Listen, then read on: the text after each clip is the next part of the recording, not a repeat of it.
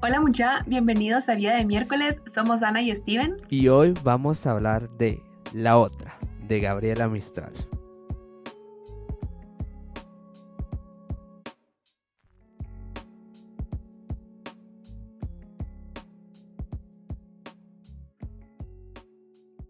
Lucila Godoy Alcayaga, nombre real de Gabriela Mistral, nació en Chile en 1889.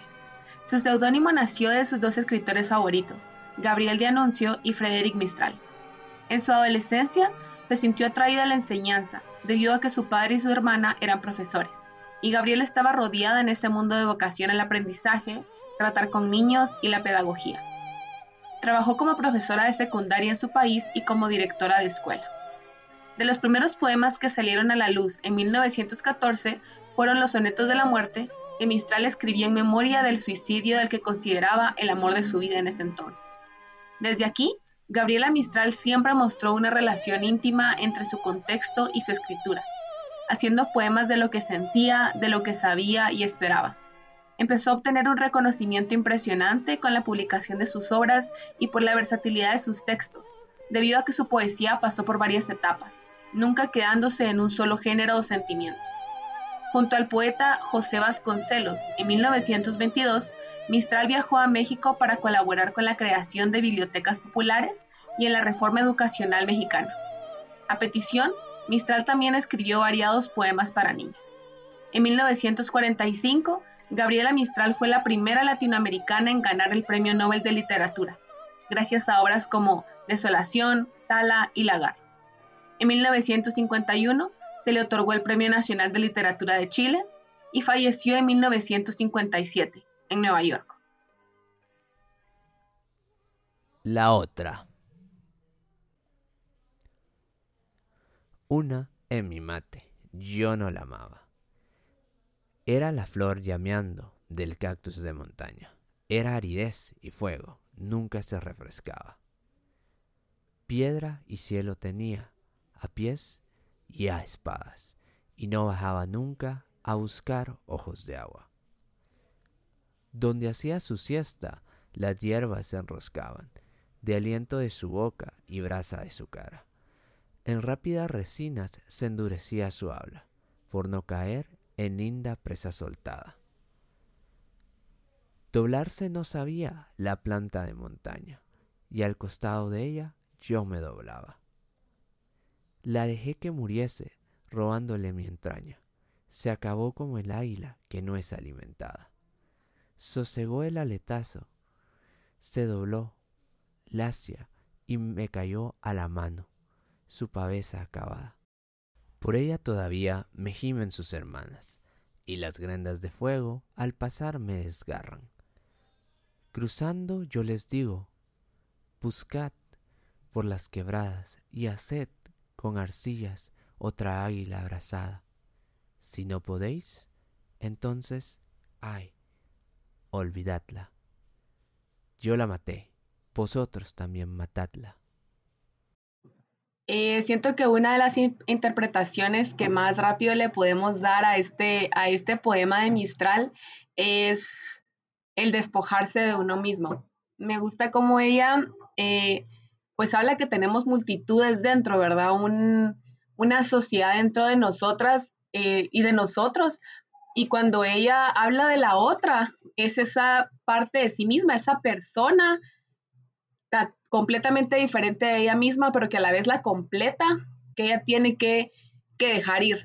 Y esa manera en la que ella habla que tuvo que, digamos, que asesinarla, que matarla porque de qué otra manera nos podemos librar de algo que no nos gusta de nosotros mismos si no es acabando completamente con él.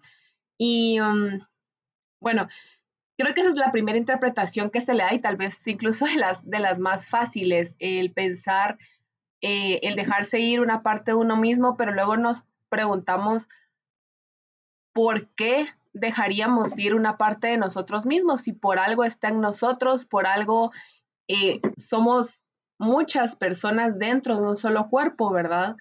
Y um, esa, esa, metáfora, esa analogía que ella hace me gusta mucho y, tan, tan leve, ¿verdad? Nunca habla realmente de lo, de lo que la completa, sino simplemente de, de, de esa persona, esa, ese ser único que ella tiene que, alejarse.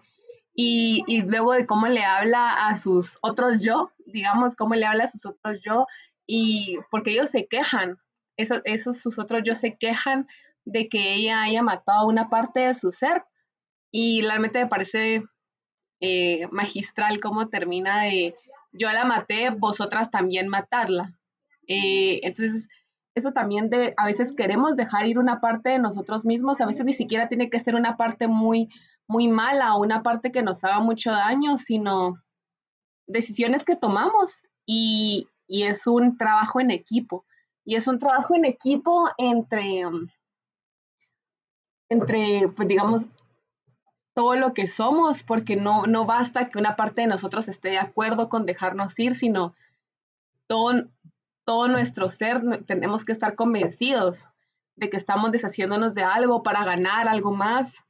Entonces esta como medio pelea que tiene Gabriela, bueno, eh, al, escribir el poema con sus otros yo, es yo estoy dejando esta parte de mí ir, ustedes tienen que dejarla ir también porque si no nunca se va a ir realmente.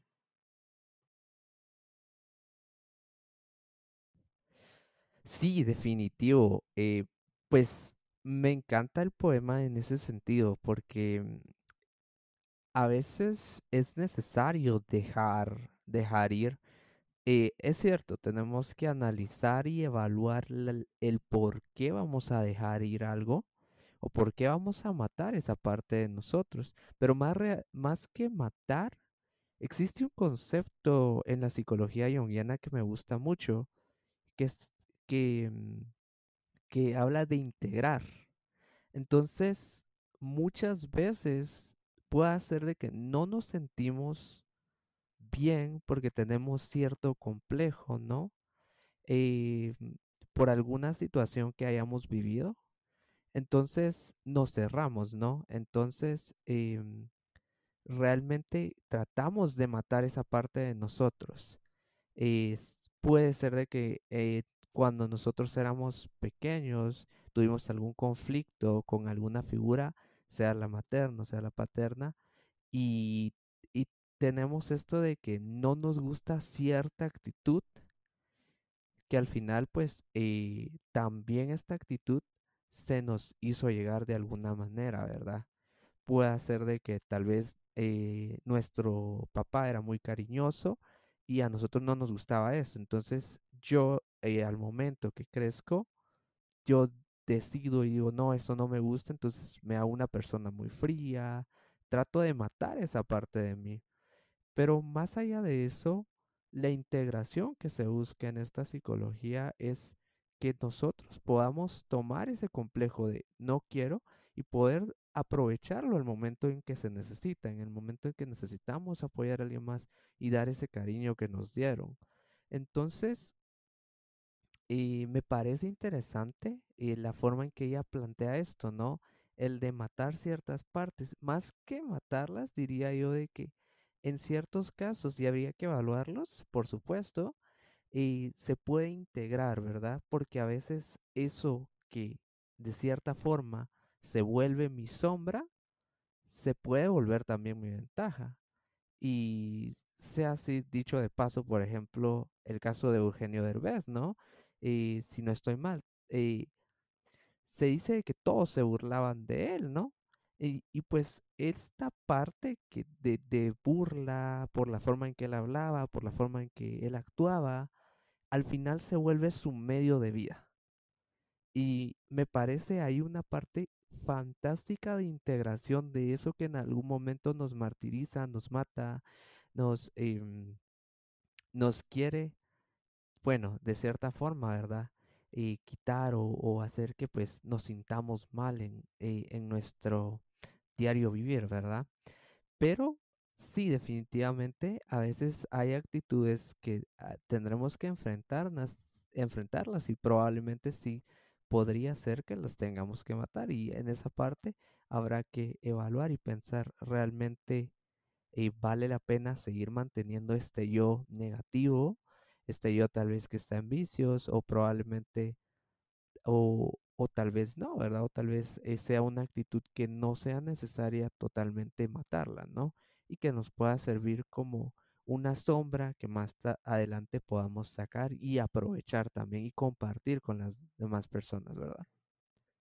Me gusta la, eh, la analogía a la psicología que también tú haces, de esa relación con lo, con lo psicológico. Y es cierto, como mencionábamos antes, dejar una parte de uno ir o apropiarse totalmente de una parte de uno mismo no necesariamente tiene que ver porque esa parte es muy mala o esa parte nos hace daño o le hace daño a los demás, sino a veces es algo que incluso a nuestro alrededor nos obliga a soltar, como el ejemplo que tú dabas, que por no encajar en ciertos estándares, no, no encajar en ciertas normas, eh, nos vemos obligados, manipulados a dejarla ir.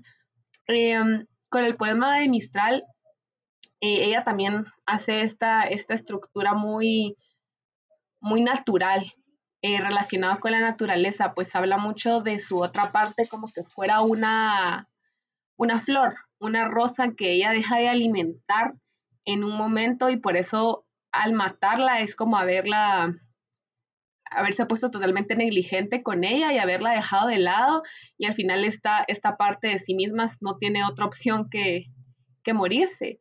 Y um, eso también me parece un, punto importante, el descuidarnos tanto en algunas partes de nuestra vida, si no es que en todas, que al final cuando queremos volver a ella ya, ya no podemos porque ya están muertas y está ese como constante arrepentimiento que es en esas otras yo, las hermanas de la yo que le hablan a Gabriela en el poema y, y, puesto en la vida real también es ese arrepentimiento que nos fluye todo el tiempo de algo que pudimos haber mejorado o algo que pudimos haber terminado y al final no se hizo ninguna de las dos cosas.